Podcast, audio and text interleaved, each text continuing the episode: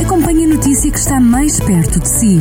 Anta da Arquinha de Amor, em Tondela, foi alvo Em São Pedro do Sul, o bibliomóvel retomou. Em Santa Combadão, de regresso, poderá estar o Satam helicóptero. mais inclusão, mais é ação. PSA de Mangualde, que apesar da pandemia Mortágua, o Hotel Montebello Aguieira. Magazine da Região.